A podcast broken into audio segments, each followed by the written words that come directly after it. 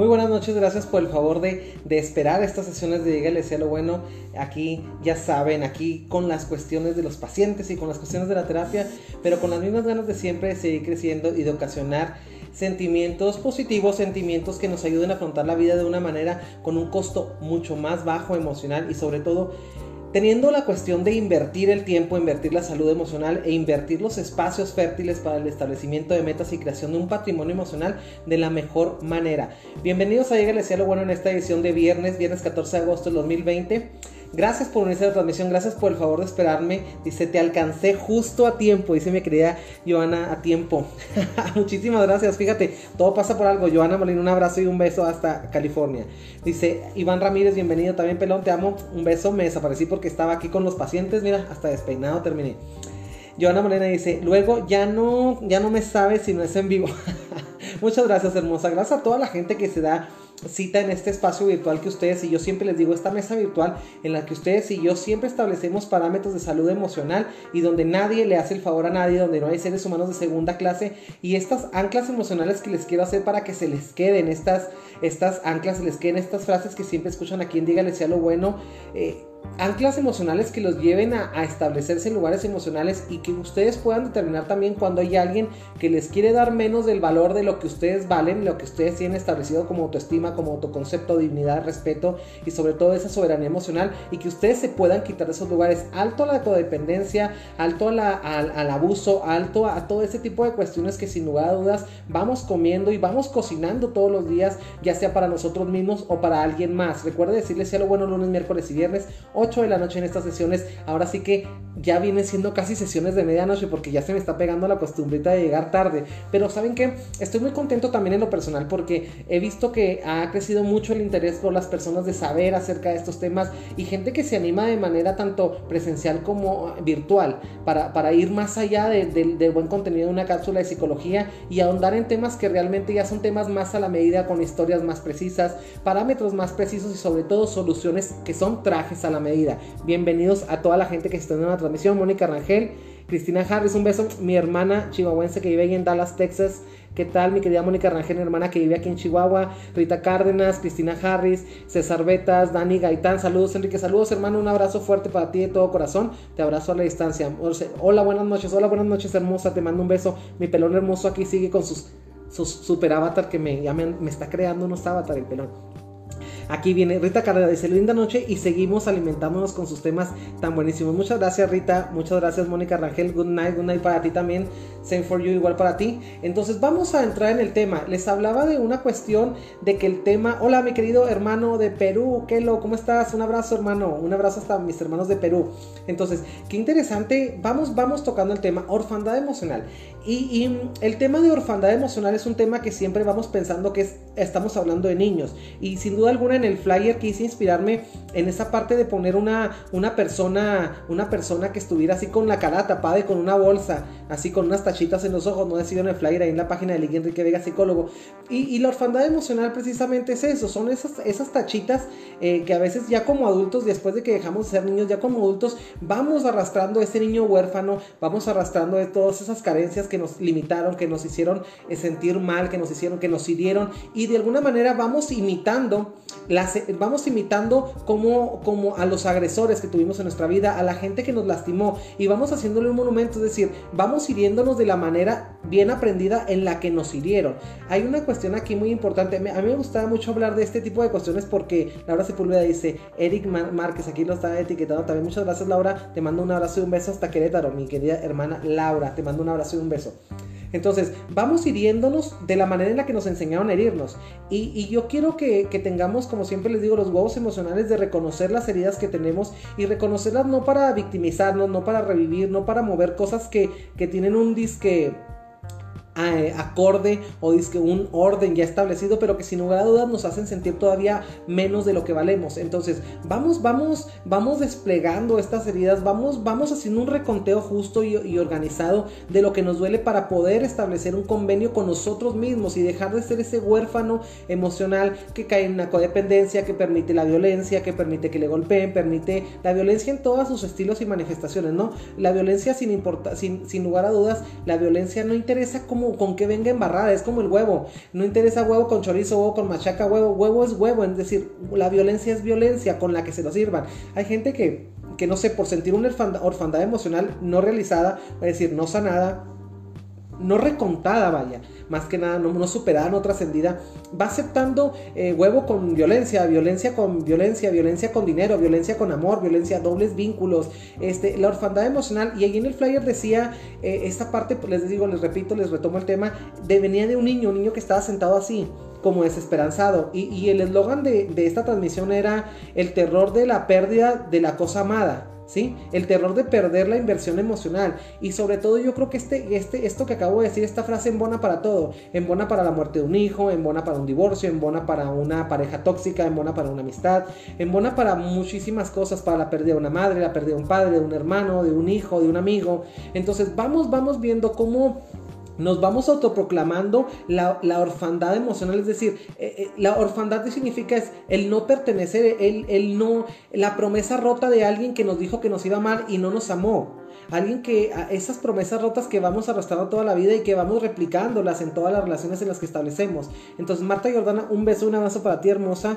Hilda Costa también que lo está viendo. Y toda la gente, José Rangel, un abrazo, hermano. Te mando un abrazo también para ti. Bendiciones. Gracias por ser valiente y por y crecer, por agarrarte los huevos emocionales y crecer y moverte de los lugares donde no se te da el valor que tú tienes porque tú naciste limpio, naciste espectacular. Entonces, vamos en, esta cuestión de la orfandad emocional, es esa parte de un huérfano, yo creo que es una persona que no se siente pertenecido a nada, que si realmente es como una persona que va como ese turista e, eterno, es como un turista que va eh, por todos los lugares tomándolos como lugares desconocidos, es decir, se convierte en un turista de su propia vida porque no se siente residente de su propio estado, de su propio país. De alguna manera, por ejemplo, cuando vamos, por ejemplo, a Estados Unidos o cuando vamos a Panamá o cuando vamos a Europa, vamos estamos en la conciencia de que somos turistas, es decir, vamos viendo eh, las, las, fascinaciones de, de, los lugares y qué bonito el Museo del Louvre en París y qué bonito, este, no sé, este Six Flags ahí en la milla 32, ahí en Dallas, Texas, en el 30 East, qué padre, eh, Midland, vamos, cruzamos Midland, cruzamos Odessa, cruzamos muchas ciudades que son bonitas, pero somos turistas. Y sin lugar a dudas, yo creo que una parte de ser maduros emocionales y de dejar de ser huérfanos emocionales es también ver las cosas negativas, entonces como turistas, pues, ¿qué vamos a ir a ver? Vamos ir, nos sentimos turistas de nuestra propia vida, vamos a viendo nada más lo bueno o lo que nos deja una satisfacción. y no vamos a estrechar nexos también saludables para poder sanear esas partes feas, esos barrios feos, esas favelas que a veces tenemos en, nuestra construcción, en nuestro país emocional. Entonces, bienvenidos a Dígale sea lo bueno, donde siempre les voy a decir cosas que a lo mejor no siempre le van a gustar, pero siempre le van a servir. Entonces, deje de ser turista. Aquí la invitación, primero que nada, para dejar de sentir una orfandad emocional, deberíamos de dejar de ser ese turista emocional, ese turista que no es pertenecido a ningún lado, ese turista que no, que no, que no, que no hace nexos, que no hace raíces consigo mismo. Este tipo de cuestiones de orfandad emocional vienen muy desplegados acerca de, del trastorno de los apegos. Y les hablaba en las sesiones antepasadas, bueno, ya hace como tres meses les hablaba de los tipos de apego, que es el, evitativo, el ansioso, el temeroso y el seguro. Entonces, esa orfandad emocional nos habla de, de, un, de un apego, por ejemplo, evitativo, es decir, ese, esa cuestión de, de irnos de los buenos lugares y quedarnos en los malos lugares, es decir, estar acostumbrados a andar como las, eh, las familias foster, ¿no? O sea, que estar como residente no permanente, un residente parcial de nuestra emocionalidad. Un residente parcial, cuando tú te invitan a quedarte, por ejemplo, en una casa, es decir, tú te vas a quedar 15 días, por ejemplo, yo voy a la casa de Jordana, ¿no? Y me quedo 15 días ahí. Pues de alguna manera yo sé que ayudo a lavar los trastes o algo, pero no me voy a poner a hacer, a lavar la ropa, no voy a sentirme con la confianza de ir a mover las vajillas, no me voy a sentir con la confianza de decir, voy a pintar esta pared si está, si está fea. Yo soy un residente y a veces somos ese residente emocional con nosotros mismos y no nos atrevemos a pintar esa pared que nos hace ver feas. Y esa pared que nos hace ver feos a veces son los celos, esa pared que nos hace sentir feos, esa parte del orgullo desmedido, de la terquedad, esa parte de, la negación, una psicopatía, por ejemplo, un narcisista, si somos narcisistas, si somos este, un sociópata, si somos... ¿Qué, nos duele? ¿Qué, qué, qué, sabemos? ¿O qué la toxicidad? Fíjate, nos impide ver la basura emocional. Entonces, esta parte del, del huérfano emocional es esa parte de no pertenezco, y si no pertenezco es decir, no tengo un origen, si no tengo un origen no tengo nada que perder, y si no tengo nada que perder, nadie me puede reclamar,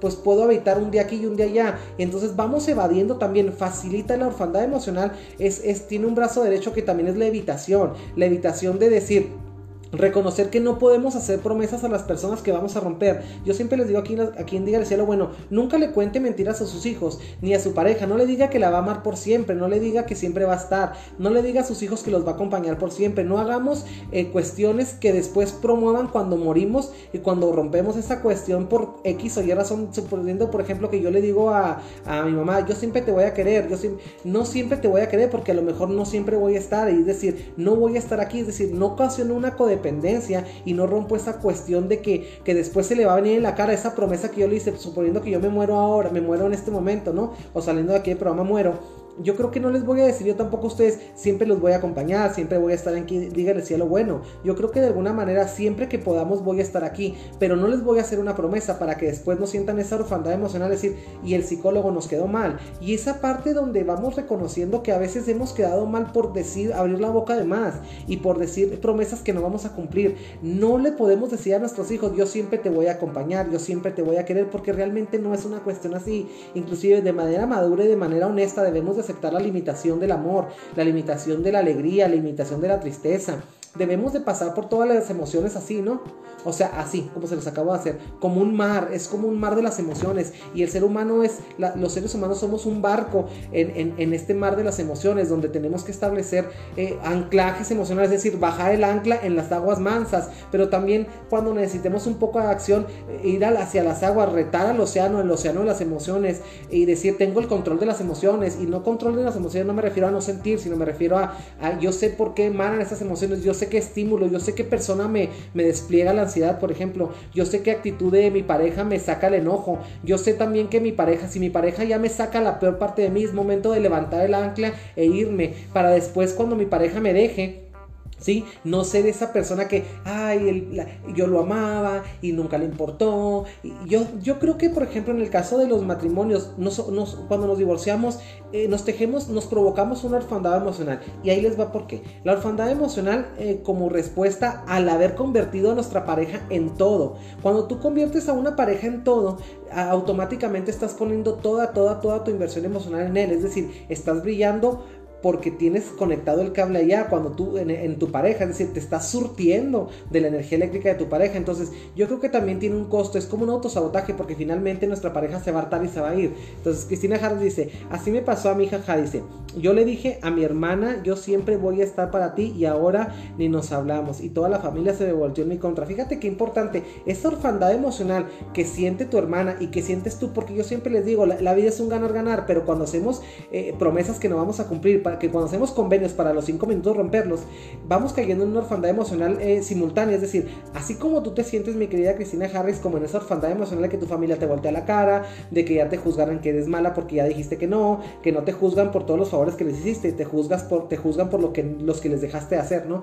Entonces, vamos, vamos, te fijas cómo, cómo esto que les acabo de decir minutos antes de que escribieras tu comentario, es una realidad. Yo creo que lo más bonito de esta comunidad virtual terapéutica de Dígale sea lo bueno es que son cosas que finalmente comentamos y que ya nos están pasando, que nos pasan y que nos van a pasar. Así es que si no le ha pasado, pues que no le pase. Y si ya le pasó, agárrase los huevos emocionales, mi querida Cristina Harris, y salga adelante. Salga adelante como aceptando la responsabilidad de que usted abrió la boca de más, que usted prometió algo que no. Y esa, y esa orfandad emocional realmente es la que tú te estás ocasionando. Es decir, no quiero que sientas culpa, quiero que sientas responsabilidad. El primer paso para, para hacer responsables de lo que vivimos en la vida es la culpa. Sí, es como ese vibrador que siempre les comento que está a la orilla del camino, ¿no? Que te dicen, güey, la estás cagando, te estás moviendo del carril, te vas a salir de la carretera. Pero es nada más, la culpa es más una invitación a girar el volante y tomar y recobrar el camino para llegar a un rumbo sanos y salvos. Bienvenida Mario Ojeda también aquí a la transmisión y Villa Marci, toda la gente bonita que me hace el favor de comunicarse. Entonces, ¿qué quieren que les diga en esta cuestión? Es una cuestión bastante ruda porque la orfandad emocional es una cuestión que invita al desconocimiento. Es decir, si tú eres una persona que te sientes huérfano emocional de ti mismo, es porque estás desconectado de ti mismo. No sabes qué te gusta, qué si quieres, qué no quieres y qué jamás quieres aceptar en la vida. Yo siempre les digo, el que no sabe a, qué, a dónde llegar, que dónde quiere ir, no le interesa qué camino tomar. Y la orfandad emocional es el perfecto ejemplo de esto. Y de pronto vamos cayendo de orfanato en orfanato, es decir, orfanato emocional en orfanato emocional me refiero a de pareja en pareja y nos vamos encontrando la misma pareja, al mismo, es decir, al mismo orfanato el mismo, la misma cuestión eh, de, inseguridad e insalubridad emocional en diferentes personas y de pronto vamos tejiendo un contexto y una imagen de uno de no sirvo para nada, mis parejas, me, todo el mundo, todos los hombres son iguales o todas las mujeres engañan o todas las mujeres son interesadas o todos los hombres son una porquería, pero realmente yo creo que el, problema está aquí es donde buscamos esa pertenencia. De pronto nos establecemos en orfanatos, es decir, en lugares que nada más son de nada más deberían de ser de paso y, y yo creo que cuando nos topamos una pareja al que no nos hace sentir bien, yo creo que es un lugar de paso. El pedo aquí es, mis queridos colaboradores de Dígale si lo bueno, es que a veces vemos oportunidades donde no las hay. Entonces, ¿cómo les explico? Aquí el chiste se cuenta solo, porque de pronto decimos, no sé por qué vivo lo que vivo, pero yo creo que si voltearas a ver de los pies ¿Dónde estás parado? Tendrías mucha explicación. Ahorita yo comentaba con uno de mis pacientes, me decía es que me siento muy perdida, me siento muy extraviada emocionalmente. Y yo le decía, imagínate que te dio una amnesia y de pronto estás caminando en una plaza. ¿Sí? Y volteas a ver gente y mucha gente y no sabes ni qué rollo y, no quieres, pero tú tienes la imperiosa necesidad de saber dónde estás habría que meterse la mano a los bolsillos. Y yo le decía, pues si te metes, imagínate que te metes la mano a los bolsillos y te sacas un dólares. Entonces significa que estás en Estados Unidos, ¿no? O sea, desde ahí, es, es, decir, vamos a, o en algún país donde se profesa el dólar. Entonces, si, si te metes a la mano y hay soles y te sacas 50 soles, es que estás en Perú. Si te metes a la mano y te sacas peso, es que estás en México o en algún país de... Pero es decir, el rango de ubicación ya es más preciso. Entonces, cuando usted se mete la mano a su bolsillo para encontrar una ubicación de por qué vive lo que vive, ¿qué es lo que encuentra? Coménteme, ¿qué es lo que me encuentra? Dice, sí, gracias, todo lo que me estás ayudando es grandioso. Gracias a ti por confiar en esta, en esta cuestión de llegar lo bueno y sobre todo gracias por, por tener la apertura para comentar y poner sin ningún pudor y sin ningún eh, sentimiento de culpa o de vergüenza este tipo de cuestiones. Ahora, la, vergüenza también, la culpa, el enojo, todo eso que nos ayuda y que nos evita, que nos ayuda a desconocernos y que nos evita tomar caminos afectivos a la medida. Yo siempre aquí les digo en estas cápsulas de Dígale a lo bueno que esta vida es un traje a la medida y sin lugar a dudas no me equivoco. ¿Por qué? Porque yo creo que en la medida en la que usted tenga más conexión con lo que siente, que sepa por qué se autodictamine, es decir, no, porque, fíjate que se autodictamine, es decir, que tenga un diagnóstico de lo que vive, en lugar de tener un pronóstico de que aquí se va a quedar, es decir, una cosa es el diagnóstico y otra cosa es el pronóstico. El diagnóstico nos dice qué es lo que tenemos, el pronóstico nos dice dónde vamos a quedar. Y de pronto nos pronosticamos una vida llena de mierda y una vida llena de, insalubridad, de depresión, de estrés, de ira. Digo, nos acostumbramos, incluso normalizamos y volvemos chiquitas las cosas que no son chiquitas y cosas que nos hacen sentir mal. Entonces, aquí la cuestión, esta cuestión de, por ejemplo, por ejemplo, cuando muere alguien, cuando sabemos que alguien va a morir, que tenemos un pariente que tiene alguna enfermedad terminal, ¿sí? O sea, yo creo que cuando, en, medida de que nos, nos eh, rehusemos a vivir ese duelo anticipado, es decir, a negarnos a la idea de que va a morir, más grande va a ser la orfandad emocional en la que vamos a caer y más tarde nos va y más tarde a los cinco minutos cuando muera vamos a tener esta cuestión de orfandad emocional y de enojo y de un duelo suspendido porque no vamos a tener la capacidad de ver entonces vamos a decir es que no, yo no, ¿cómo que se murió, güey? ¿Cómo, ¿Cómo que se murió, güey? Si tiene 3 años con cáncer, ¿no? Si tiene 20 años con cáncer, si tiene, porque hay gente que ha durado hasta 20 años con un cáncer, ¿no?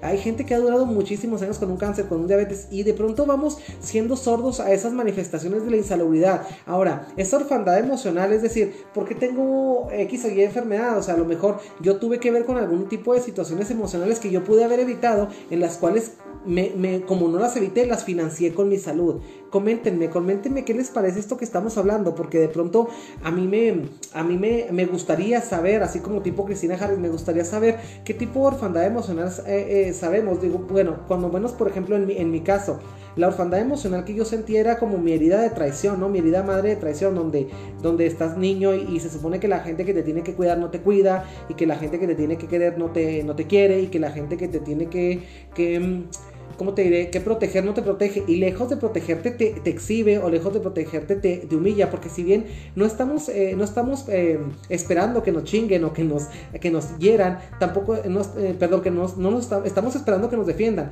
pero encima de que no nos defienden, bueno, pues no nos defienden, no hay pedo, pero encima de eso nos, exhiben, nos lastiman ellos mismos. Entonces, esa indefensión aprendida, aquí hay otro concepto aparte de la orfandad emocional. Esa indefensión aprendida es esa cuestión donde ya llegamos a un desconocimiento ya muy practicado, es decir, ya nos tratamos como nos trataban Entonces ya la gente, las personas no necesitan agredirnos, ya no necesitan humillarnos, ya nosotros nos humillamos a nosotros mismos con la parte del autodiálogo tóxico y obsesivo que tenemos acerca del error, una rigidez emocional en cuando me equivoco, esa gente que siempre dice, soy un pendejo y no, ya la cagué. Y soy un pendejo, y soy un pendejo. Entonces, si tú te piensas, si tú te hablas de pendejo para arriba, pues créeme que el mundo te va a hablar de pendejo para arriba a tres metros, ¿no? O sea, esa cuestión de, de siempre estar pensando, de siempre estar pensando, ¿cómo me hablo? Aquí la orfandad emocional es una voz que, que nos dice que no valemos y que no pertenecemos a ningún lado, que no tenemos un origen. Y yo creo que sin lugar a dudas, eh, la manera digna e, e, e, inclusive respetuosa en la que nos debemos de tratar viene muy aunada al origen. Yo siempre les digo a mis pacientes cuando tienen una ruptura, un, un divorcio, tienen alguna, algún duelo, tienen algún tipo de cuestión emocional fuerte, algún tipo de situación eh, dura emocionalmente, yo les digo a mis pacientes, les digo, ¿qué les parece y qué, qué te parece si vuelves a tu origen? ¿Qué te parece si vuelves a lo que eras antes? Me, pregunta mucha gente. Y es que, ¿qué voy a hacer cuando, eh, cuando él se vaya? ¿Y qué voy a hacer cuando ella se vaya? Y yo les digo, güey, tener una vida tener una vida como la vida que tenías antes de que esa persona llegara. Y, yo creo que sin lugar a dudas, eh, como cuando los hijos se van del, de la casa, ¿no? Cuando llegan nos quedamos en el nicho vacío, nos quedamos ya esposo y esposa en, en, casa, ¿no? Y nos quedamos así como que viendo, güey, pues ya nos dejaron todos los pollos, ¿no? Ya se fueron los hijos. ¿Y qué hacemos? pues ¿qué hacemos? Tratarnos como lo que éramos antes de tener hijos. Y para que vea que esto aplica para todo, para una muerte, para una ruptura, para un proceso natural de, eh, de madurez de familia, que es que se vaya cuando se desgrana la mazorca y el lote se queda solo, pues recordar cuando estaba en etapa de ser lote, ¿no? Entonces, qué interesante todo esto, ¿no? Que lo padrón dice, la mía era la ruptura con mi ex esposa, mm, con mi ex esposa, era una relación tóxica total sin respeto. Coméntame más, mi querido, eh, mi querido Kelo. Gracias por poner esta mesa virtual este, este tipo de cuestiones. Gracias por abrirte el corazón, mi querido hermano peruano Kelo. Entonces, fíjate, Kelo, o sea, qué importante que es orfandad, esa orfandad emocional. Yo creo que tú ya la venías sintiendo desde que estabas ahí con tu esposa, estaba ahí, cuando cada vez que tenía que haber un respeto, ya no lo había. Eh, yo creo que a veces de, de los matrimonios, de las amistades, de casa de papás, nos vamos hace mucho tiempo, antes de que nos vayamos físicamente. Yo creo que la última parte de irnos de algún lado es irnos físicamente, porque yo también creo que el primer paso para irse un, tener que llegar al grado de irnos de un lugar físicamente es cuando ya nos fuimos hace años o hace meses de una manera emocional, cuando ya no sentimos la misma pasión, cuando ya no sentimos el mismo elogio, cuando ya no sentimos el mismo deseo, cuando ya no sentimos muchas cosas. Yo creo que cuando empezamos a priorizar otras cosas por encima del, del diseño de lo que es la relación, por ejemplo, cuando yo ya como pareja ya no empiezo a tener tiempo para mi pareja, cuando ya no le invierto, cuando pierdo los detalles, cuando dejo de mandar las fotitos, cuando dejo de mandar el meme, cuando dejo de interesarme qué comiste, cuando dejo de tener todo ese tipo de detalles eh, que tenía cuando el, enamoramiento, cuando el noviazgo, yo creo que es algo que todo el mundo ha normalizado, pero quieren que les diga una cosa, es la peor pendejada que pueden hacer. Y es la peor pendejada, ¿por qué? Porque solamente un pendejo dejaría ir un lugar que es algo bueno para él. Es decir, dígale sí a lo bueno. Y, a veces estamos muy negados a, a decirle sí a lo bueno. Y le podemos decir sí a toda una cantidad de estupideces y de porquería y de mierda emocional, pero siempre cuando alguien llega y nos ofrece algo de calidad, siempre le estamos huyendo y es cuando aplicamos ese estilo de apego temeroso, es decir, no me creo que soy suficientemente bueno para merecer esto muy bueno que me está llegando y por eso la cago para, para desanimar a la otra persona o para ahuyentarlo y de pronto somos esa persona, ¿no? Esa persona que no se cree, que no se la ha creído, que, no, que llega un punto en que no se cree lo maravilloso que es, es decir, esa gente que tú le dices que qué guapa, que qué bonita y no se la cree, es esa cuestión de creérsela, aquí nada más se trata de creérsela, creérsela, creérsela y creérsela.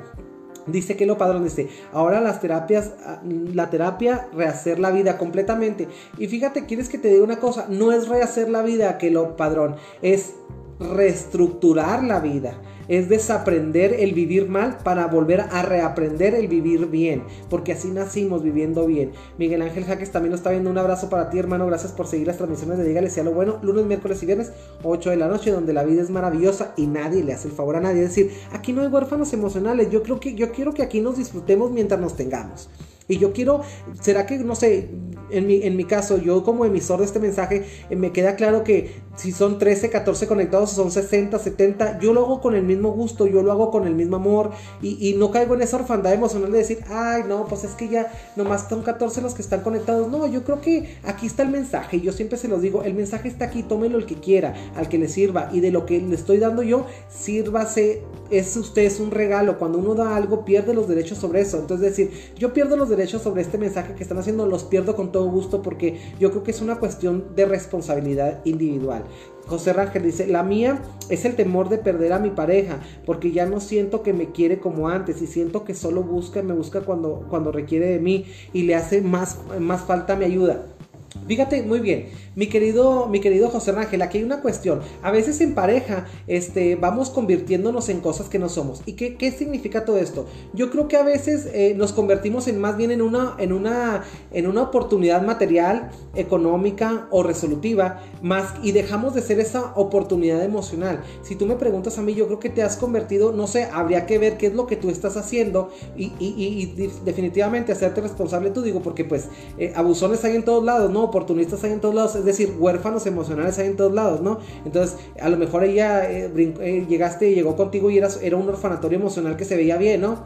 Entonces, un orfanatorio donde se le iba a cuidar, un orfanatorio que alguien que sin saber de dónde era, qué quería y qué tenía y cuánto valía, eh, lo trataron bien, pero a lo mejor se está consiguiendo otro huérfano, otro orfanatorio, es decir, y no me refiero a otra persona, simplemente a lo mejor ya está en otro lugar donde, donde está viendo otras cosas, a lo mejor tu proceso de sanación con el de ella no ha, no ha sido simultáneo y no ha sido un proceso que se pueda llevar en conjunto, entonces también hay que reconocer, y más allá del miedo, mi querido José Rangel, hay que agarrarse los huevos emocionales y hay que voltear a ver lo que somos. Y, el mismo consejo te voy a dar a ti. Es decir, ¿quién eras antes de esto? ¿Quién eras? O sea, y no me refiero a quién eras antes de tu primera, tu segunda, tu tercera pareja. No me refiero al N número de parejas que has tenido. Me refiero a quién eras desde que eras niño. Yo quiero que sanes tu niño interior y que te, y que te acuerdes de qué te gustaba, qué te gusta, con qué soñabas. Y, si, y, y que compares la vida que tienes con el sueño que tenías de niño para que hagas las paces con ese niño interior y ese niño interior salga avante y ese niño interior se agarre de la mano con ese adulto maravilloso que ahora eres, ese adulto lleno de virtudes, lleno de emociones, lleno de amor, lleno de detalles y lleno de, detalles eh, que realmente tienen que ser primero para ti, no para los demás. A lo mejor el error aquí es pintarse tan, tan, tan opulente en, en la cuestión de protección, en la cuestión de resolver, de arreglar, de reparar, que al último terminamos en una cuestión de, beneficio. Y entonces es ahí donde, donde junto a todos los beneficios que, que tenemos ya cuando estamos adentro de la relación, la oportunidad primaria de ser pareja ya luce muy poca cosa. Entonces, ¿qué quieres que te diga, mi querido José Rangel? Aide Morales dice, es que, dice, es que ese pinche miedo de todo sentir que nomás te quieren cuando te necesitan. Fíjate qué importante, sin ponernos en el traje de la víctima, mi querido José y Aide Morales, les voy a decir una cosa. Yo creo que no importa lo que la gente quiera de nosotros. Yo creo que no interesa dónde la gente nos quiera ver. Yo creo que no interesa lo que la gente nos quiera dar. Yo creo que lo que interesa es si nosotros aceptamos lo que nos dan. Si nosotros estamos preguntando preguntando como el pendejo que anda preguntando, es decir, como el huérfano emocional que anda viendo a dónde pertenecer, a quién parecerse, qué hacer. Yo creo que nos arriesgamos a que cada quien nos diga lo que lo quiere oír, inclusive que nos diga lo que queremos oír en función de un interés de ellos. A veces yo creo que es un error. Yo siempre les digo a mis pacientes, deje de preguntar, chingada madre. Deje de preguntar si puede, deje de preguntar si se puede comprar un pantalón, deje de preguntar si puede ir con sus amigas, deje de cederle el poder emocional que tiene sobre su vida a la pareja, a sus hijos. Digo, me ha tocado gente aquí en consulta que inclusive sus hijos los mandan. Yo tengo pacientes que que dices tú, güey, o sea, ¿cómo puede ser posible? ¿A qué hora se voltean los roles? ¿Sabes a qué hora se voltean los roles? A la hora de que tú te la pasas buscando oportunidades y puntos de vista para, para llevar tu vida como una virtud religiosa de obediencia perfecta y no te fijas que le estás preguntando, te estás volviendo un obediente perfecto de tu hijo o te estás volviendo un obediente perfecto de tu pareja. Cuando, cuando te estás viendo que así antes usabas escotes, usabas barba y llega tu pareja y te dice que no le gustan los peludos y de pronto ya te rapas o te quitas la barba y es cuando te estás empezando a mutilar para completar, es decir, un huérfano emocional que no sabe a dónde es es en cualquier Porsche llega y se queda y cualquier taco que le avientan se come y le sabe a gloria porque sabe que es imposible y que está en la imposibilidad permanente y absoluta de ser víctima de lo que le dan. Entonces la invitación ahí de Morales y José y José este Rangel para dejar el traje de víctima, dejar el traje de víctima y también agarrarse los huevos emocionales y saber y reconocer que es válido cuando alguien nos dice que ya no nos quiere. Es cuestión de agarrar nuestra dignidad y largarnos y largarnos. Siempre lo que sigue es mejor. Así para que aferrarse a lo viejo si lo que viene es increíble. Villa Marci dice, gracias por tu programa. No siempre lo puedo ver, pero cuando tengo la oportunidad lo veo. Gracias a ti por darte esta paradita emocional y gracias. Inclusive si lo quieres ver están ahí en YouTube, están ahí en la página de Liga Enrique Vega Psicólogos. Ahí se queda. Ahora sí que tengo que tener cuidado con lo que digo, mis queridos colaboradores y colaboradoras, porque esto se queda para la perpetuidad, ¿no? Entonces vamos hablando de cosas que realmente nos hagan ver la vida ahora. Aparte, otra cosa es viernes y el cuerpo lo sabe. ¿Qué quieren que les diga? Y siempre les digo estas frases de que, ¿qué quieren que les diga para cuestionarlos acerca de decir, güey, pues ¿cómo quieres que te diga? ¿Hay otra manera de vivir la vida más que bien? No, pero simplemente vamos innovando. Fíjense qué estupidez, ¿no? Vamos innovando maneras tóxicas de vivir la vida. Es decir, siempre estamos buscando por qué sufrir, siempre estamos buscando por qué llorar, siempre estamos buscando estar en lugares donde nos hacen sentir insuficientes, donde nos quedamos a tres centavos del puto peso.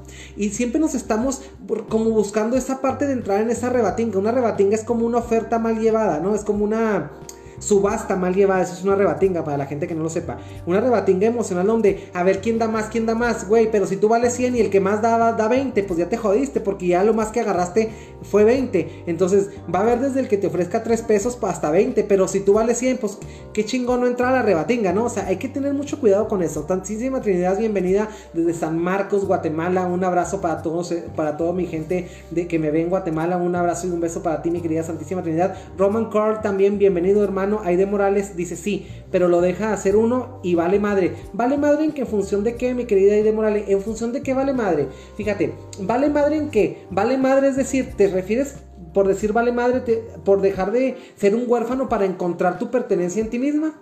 ¿Vale madre en función de qué? ¿Vale madre en función de temerle a dejar de recibir las recompensas que recibimos de nuestra pareja tóxica, porque sin lugar a dudas, yo siempre se los voy a decir, y con los huevos en la mano se los digo, es, siempre recibimos una recompensa emocional de la pareja en la que estamos, la gente a la que se le golpea siempre recibe una recompensa emocional, a lo mejor, eh, a lo mejor, por ejemplo, una vez me llegó un, hombre, un paciente hombre, me decía, es que ya cada vez que no le gusta algo, me da una bofetada. Y yo le decía, güey, ¿y tú qué recompensa recibes? Y uff, cállense, se ofendió. Me dijo, ¿cómo te atreves a decirme que qué recompensa recibo? Bueno, güey, yo creo que prefieres quedarte a ver el espectáculo del monstruo ese que tienes de pareja que te golpea y que, te cachetea cada vez, que no, que no atiendes una demanda de ella a ver al monstruo que según tú eres. Yo creo, imagino que tú debes de ser demasiado feo para ti mismo. Yo creo que tú te debes de considerar bastante monstruoso para que el monstruo que tienes aquí enseguida te parezca bello y hasta lo puedas amar, ¿no? Entonces, a veces, ¿cuán, cuán, cuán turistas somos, cuán huérfanos somos emocionalmente porque no tenemos ni puta idea de lo que somos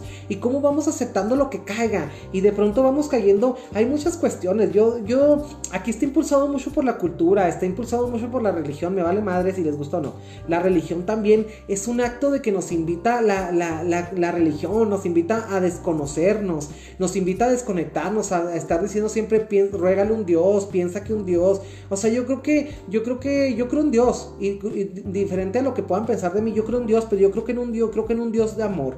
Yo creo en un Dios que me ha dado que si yo vengo de su imagen y semejanza, yo soy un Dios también como Él. Y yo creo que este Dios me va a ver a los ojos y me va a ver digno. Y me va a hacer, claro que hay un compromiso de, ser dignos, ¿no? Pero una, una, correspondencia, porque una relación con Dios también debería ser una relación de ida y vuelta. Es decir, no ser un Dios nomás que, güey, le estás pidiendo siempre que necesitas, pero cuando, cuando tú estás bien, pues te olvidas de Él. Y esa cuestión de olvidarse de Él es de olvidarse de nosotros, de olvidarnos de nosotros mismos. Nosotros como la, la unidad fundamental, una célula primaria de una, de una deidad, de una deidad absoluta es decir, absoluta, ¿por qué? Porque creer absolutamente en nosotros. Una manera de orarnos y de rezar nosotros sería confiar en nuestra autoestima, sería dándonos amor, sería dándonos placer, sería dándonos cariño, sería dejando de, de monstruo, de, de vernos como unos monstruos, dejar de huir de nuestra casa emocional. Y si nuestra casa emocional está fea, en lugar de irnos a la chingada y decir, no, pues de esta casa jodida a la calle, pues mejor me voy a la calle a ser un huérfano emocional. Y yo creo que es la cuestión aquí, la responsabilidad de cada quien es embellecer su casa emocional. Rosa María dice, ya llegué, lo logré. Mi querida Rosa María, te mando un beso. Buenas noches a ti. Gabriela Lujano Valderrama lo está viendo. Bienvenida, hermosa. Gracias por, desde muy jovencita, porque Gabriela tiene muy, muy poquitos años. Gabriela es, es una chavalita. Este, se involucra por este, por este tipo de, de, cuestiones de crecimiento emocional. Me encanta porque, mi querida Gabriela, hay muchas cuestiones culturales que romper y sin lugar a dudas yo creo que tú eres una niña muy linda, que tú vales mucho y a mí me gustaría mucho que tuvieras esta cuestión de entender qué es lo que vales desde temprana edad. Yo lo que no entiendo a veces es porque a veces a muchas personas nos toma, nos tiene que tomar tantos años irnos, de, establecernos en nuestra casa emocional y dejar de ir pareciendo como huérfanos emocionales por la vida y cuidado por con lo que decimos porque y cuidado con lo que, con lo que nos decimos a nosotros y cuidado con cómo nos tratamos, porque sin lugar a dudas, una manera muy importante de cómo nos manifestamos el amor es una manera importante de saber qué es lo que vamos a recibir del mundo, porque cuando usted se trata como se trata, usted le está diciendo al mundo cómo se merece. Si usted se trata como basura, usted le está diciendo a su mundo que es basura. Entonces, eso es lo que le va a dar para basura, basurero. ¿Qué es lo que le va a llegar en la vida? Le va a llegar un contenedor para que lo contenga, para encerrarlo, para sepultarlo entre la basura. Y yo creo que la basura huele feo. Entonces, vamos, vamos dejando de ser esa basura emocional. Vamos dejando de humillarnos. Una cuestión aquí también muy importante. Yo creo que sí, yo siempre les digo, a veces pensamos que le caemos mal a la vida. Y, y, no, no es que le caigamos mal a la vida. Yo creo que la vida, la vida no tiene nada en contra de nosotros. Yo creo que aquí los que, que tenemos todo en contra de nosotros somos nosotros, pero no porque el mundo esté en contra, sino porque nosotros creamos un mundo interno aquí en el cual nos decimos desgracia y pendejada y media. Es decir, nos decimos cosas que no sirven, que no nos sirven para crecer. Nos cortamos alas, así como nos cortaron una vez el sueño de estudiar, nos cortaron una vez, a veces así como ese papá mamá tóxico que nos dijo, tú no puedes, eres un pendejo, porque hay papás que lo hacen. Entonces, qué importante es saber que a veces deja, tenemos que dejar de internalizar esa voz, dejar de oír esa voz que nos decía que éramos unos pendejos, dejar de internalizar toda esa mierda emocional que nos pusieron, a veces con la mejor o con la peor intención, digo, pero la, discúlpenme por lo que les voy a decir, pero a la vez no, la mierda es mierda, con la mejor o con la peor intención es mierda, la mierda es mierda, la mierda es algo que no sirve. Entonces, vamos, vamos, vamos, vamos altercando, vamos teniendo ese altercado emocional con nosotros, vamos desgreñándonos, vamos batiéndonos en ese duelo con nosotros mismos, con nuestra miseria emocional, vamos luchando con ese monstruito emocional y vamos expulsándolo de nuestra casa emocional, vamos dejando de ser ese habitante irrespetuoso que no, que no respeta la, a veces no nos respetamos porque sentimos que la casa es ajena. Y yo creo que a veces sentimos que como la casa es ajena, pues nos vale madre que lo que pase. Y entonces esa casa ajena realmente no es una casa ajena, realmente es nuestra casa propia. Entonces eh, eh, yo creo que en esta, en esta parte es muy importante porque cuando sentimos que la casa es ajena no la cuidamos, hay un dicho aquí en México que dice, ¿cuál es el carro que corre más? Y lo, hay otro güey que dice, pues el carro ajeno. Sí, claro, el carro ajeno es el que corre más, güey, porque no te cuesta si te caes, y le arrancas una llanta, si lo chocas, lo vas a entregar así como está. Y de pronto sentimos que este carrito emocional, este carro de la vida, este carro de tren, este vagón emocional de la vida por el que todos vamos viajando y que todos vamos a tener un fin este, que algún día se va a detener. Este, sentimos que es un, es un vagón ajeno, es un vagón ajeno y no nos preocupamos por irnos zurrando encima del vagón, nos orinamos ahí, nos escupimos, nos, nos arrancamos, nos desgreñamos, nos mutilamos y no cuidamos el ambiente que se respira en el vagón emocional. Entonces, aquí en Cielo Bueno la tarea es tener un diálogo afectivo, peladito y en la boca, como siempre les digo, la psicología al alcance de todas las personas, al alcance de todos los criterios, al alcance de todas las ideologías y sobre todo al alcance de la verdad, porque tenemos que tener un criterio de, verdad. Dejemos de internalizar ese diálogo basura que nos han dicho, o sea, dejemos de construir un monumento al fracaso, porque a veces eso somos, somos el monumento al fracaso. Y les voy a decir hasta cuándo usted se convierte en un monumento al fracaso.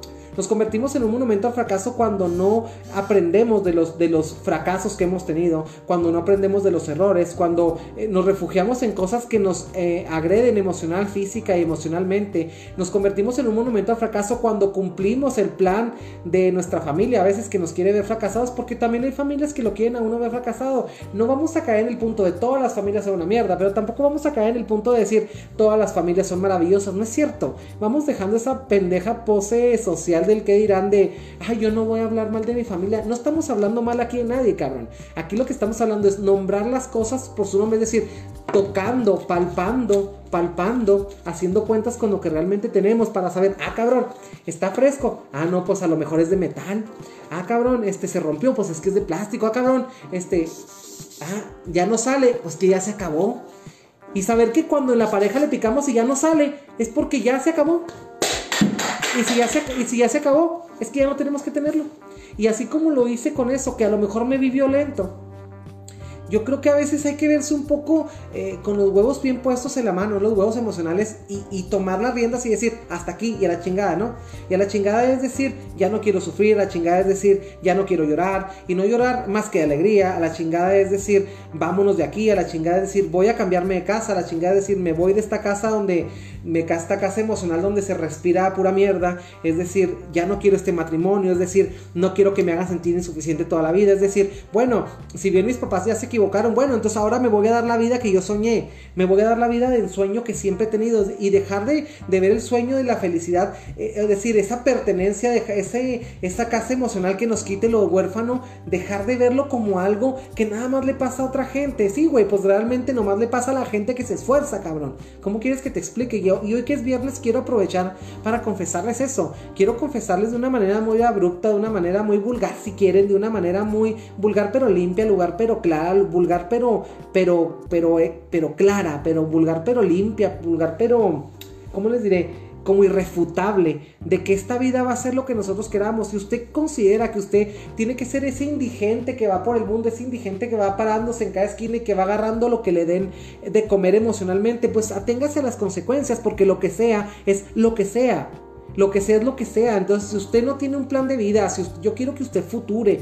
Otra manera de, otra manera de, de dejar de ser ese huérfano emocional es futurar. Y la vez pasada hablábamos de que futurar era agarrar un ancla así y lanzarla hacia el futuro, a lanzar hacia el futuro para que nos lleve, para que esa ancla caiga en aquel fondo de aquel futuro y nos lleve y que nomás sea cuestión de tiempo para que la marea no le quede más que rendirse, es decir, el tiempo, la vida no le quede más que rendirse ante nuestro deseo abrupto de crecer e ir hacia otra tierra. Entonces, qué importante, qué importante es y usted hacia dónde tira el ancla. Quiero que me quiero que me confiese. Yo les estoy confesando aquí algo para que vean que no nomás les digo que abran la boca. Yo también quiero que ustedes confiesen y yo también quiero que también ustedes confiesen si no se sienten emocionalmente aptos, si no se sienten emocionalmente convencidos, si no se sienten emocionalmente establecidos o pertenecidos en donde ustedes habitan. Y sobre todo la invitación siempre en este tipo de transmisiones de psicología para albergar crecimiento emocional, la invitación siempre al crecimiento, a la maduración, a la honestidad y, y sobre todo también, ¿saben a qué? A la claridad de saber a dónde vamos, porque yo les vuelvo a repetir, yo creo que el que no, no, no le importa dónde o que no sabe a dónde quiere llegar, no le importa qué camino tomar. José Rangel dice, el carro que corre más es el prestado y el más veloz sin duda es el robado, cabrón. Mi querido José Rangel, eres tú un malandrín. es cierto, dice que lo padrón, Gabriela Valderrama también se quedó aquí a verlo. ¿Qué piensan de todo esto que estamos hablando? ¿Qué piensan? Porque de pronto quiero también que establezcan una, una conexión con ustedes mismos, quiero que establezcan una conexión de, salud emocional. Es bien importante, fíjense, la, la, principal cualidad y la principal intención de hacer este tipo de transmisiones es eso, es realmente es ir quitando vendas de los ojos. Es decir, yo creo que a veces, yo creo que de tanto que lo hablamos, pensamos que es un, es un tema o es información que ya todo el mundo sabe y es una cuestión de que generalizamos que ya es el mínimo que todo el mundo debe saber. Yo creo que sin lugar a dudas, hay personas que cuando escuchan este tipo de transmisiones se encuentran ciertas verdades y realmente de eso se trata, de exhibir verdades. Así es que si ustedes con sus buenos comentarios, exponiendo aquí sus casos, pueden ayudar, no a mí, cabrón, pueden ayudar a otra gente a reconocerse en ese comentario que usted, entre el comentario que hace José Rangel y la respuesta que yo le doy, ya estamos haciendo un ciclo de la abundancia. Y recuerden, siempre les digo, no interrumpamos el ciclo de la abundancia. Eric Márquez dice, usando Usando me sentí estresado y frustrado en mi casa. Dice, mm, mm, lo que decidí es tener mi espacio, así que me fui a vivir solo. Eso me ayudó mucho. Fíjate que importante, mi querido Eric Márquez. Fíjate que es bien importante y te voy a decir por qué. Porque yo creo que una cuestión también de a veces estar haciendo ver a los papás como poca cosa, es una cuestión también porque estamos demasiado tiempo ahí. Está, yo creo que también cuando dejamos de ser niños y queremos que estar pensando que todo debe salir de casa de mamá y papá y que seamos hijos, somos hijos de familia hasta los 40 años.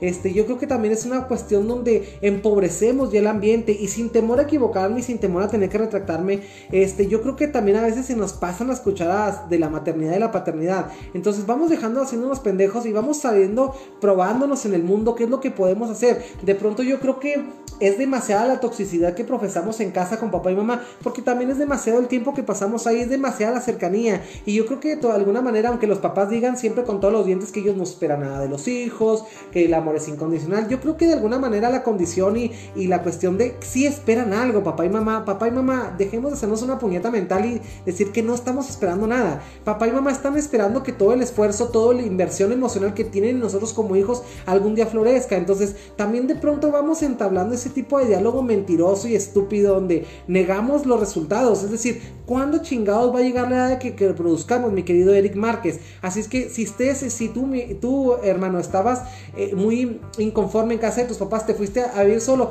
ahí es donde dejaste de ser ese huérfano emocional. Y, huérfano emocional, ¿por qué? Porque ya no te sentías pertenecido ahí. ¿Por qué? Porque la vida ya te estaba diciendo que ya tu nueva casa era la casa que tú construyeras con tus manos y con tus actos. Así es que, mi querido Eric Márquez, muchas felicidades por agarrarte los huevos emocionales y salir al mundo. ¿Sabes por qué? Porque tú no eres ni de segunda clase, tú no eres un lisiado, tú tienes la misma valor que tú, que yo, que todos los que estamos aquí en esta mesa donde nadie hace favor a nadie.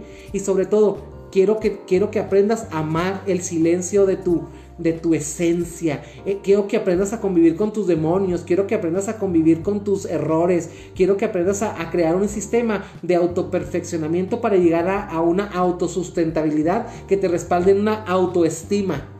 Fíjense, auto, auto, auto autosustentabilidad, autorrealización, autoestima y auto todo. Cuando uno dice autoestima es lo que yo me reflejo a mí para mí. Cuando yo digo autorrealización, es decir, yo me considero tan soberano y libre de elegir para cosechar los triunfos que quiero y esos triunfos me construyen un camino en el cual me siento orgulloso de caminar. Entonces, mi querido Eric, bienvenido, bienvenido a la sesión. Dice aquí cuando dice aquí estaba corrigiendo. Cristina Harris dice, yo tiré mi ancla hacia la prosperidad, la abundancia y a tomar el total control de mi vida. La vida solo hay una, completamente la chingada, mi querida Cristina Harris. No vamos a volver a venir, esto no es un video game. lo Padrón dice, el mayor proyecto de mi vida es yo mismo, sanarte, sanarme, curarte y si el objetivo es eso, completamente, mira, yo creo que no es responsabilidad de nadie limpiarnos la miseria, yo creo que nuestros papás hacen suficiente labor y si la cagan o no, bueno, eso es otra cosa. Pero nos limpian el trasero para limpiarnos la popó. Nos alimentan porque nacemos de este tamaño. Yo creo que ya es suficiente, ¿no? Yo creo que ya, como, yo creo que ya todo lo que ya, si le hayan cagado, le hayan equivocado, yo creo que como toda buena condena ya prescribió, ¿no? Entonces yo siempre les digo, si usted como hijo está dispuesto a criticar a su papá y a su mamá, es porque usted al día de hoy como adulto, usted se está tratando con más respeto del que usted exigía o con algo parecido de lo que usted exigía que sus papás le dieran. Ahora, no es obligación quedarse en casa de papá y mamá. Vamos, a veces, vamos dejando de ser ese huérfano en casa de papá y mamá. Vamos dejando de convertir todo lo que es una maravilla en una porquería. Aquí quiere que le diga bienvenidos a Dígale sea lo bueno, donde le pateamos las bolas a la gente que se hace víctima, a la gente que se autodesconoce, a la gente que se, que se autoaniquila, a la gente que mata sus sueños y, y esa parte de, de esa orfandad que todos nos procreamos alguna vez en la vida, porque no hay gente con vida perfecta. Yo creo que el que diga que tiene la vida perfectamente con todos los dientes, pero también sin lugar a dudas quiere que le diga otra cosa. Si usted se quiere hacer pendejo solo, hágase pendejo solo. Porque ahí le va la verdad de la, de la situación. Si usted se hace pendejo solo, la vida lo va a tratar como un pendejo. Y después no se queje de lo que está pasando. Porque a un pendejo nadie lo toma en cuenta, a un pendejo nadie le dé seriedad, a un pendejo nadie le ofrece un buen trabajo, a un pendejo, un pendejo es alguien que siempre está en riesgo de ocasionarse de un daño y de ocasionar un daño a los demás. Entonces, ¿qué quieren que les diga? En esta noche de viernes, dejen de hacerse pendejos, dejemos de hacernos pendejos y vayamos por una vida de éxito. Recuerde, triunfador es igual a éxito, así como tragedia igual a pendejo. Entonces, ¿qué quieren que les diga?